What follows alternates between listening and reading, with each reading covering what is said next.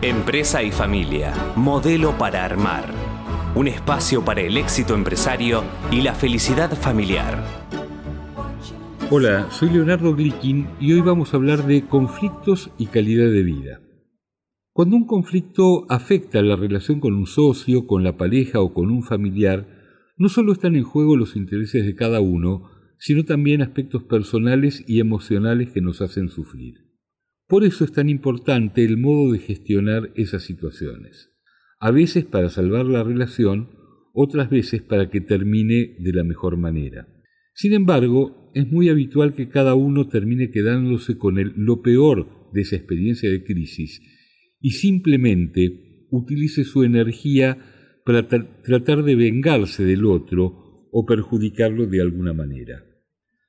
Algunos conflictos no tienen una solución a la vista porque los enfrentamientos personales son de tal magnitud que no hay manera de diferenciarlos de los intereses en juego.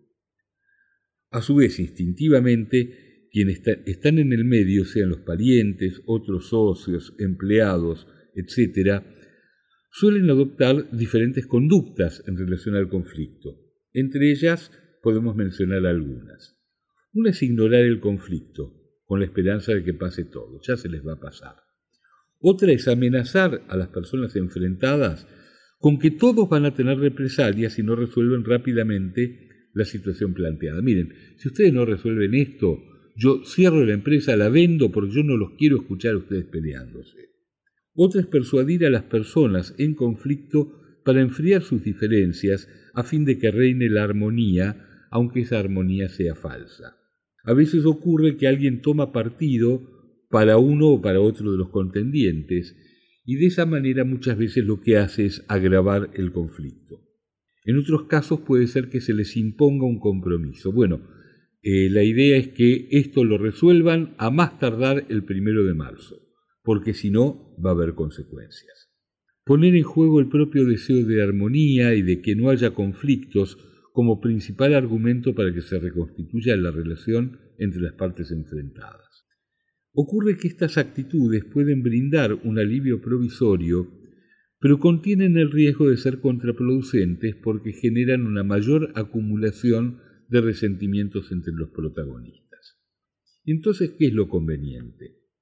Y lo conveniente es de una forma o de otra enfrentar el conflicto y ayudar a las personas que están en esa situación a hacerse algunas preguntas.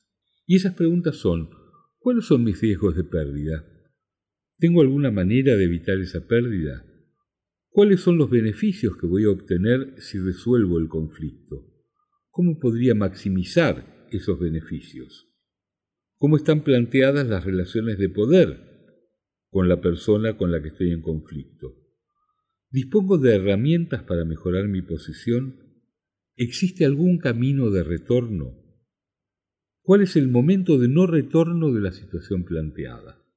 Y una pregunta clave, ¿cómo afecta mi salud toda esta situación de conflicto?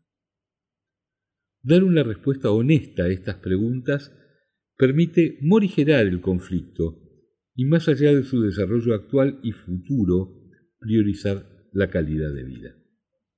Soy Leonardo Glikin y los espero el próximo sábado a las 9 de la mañana en Empresa y Familia Modelo para Armar por Radio Perfil.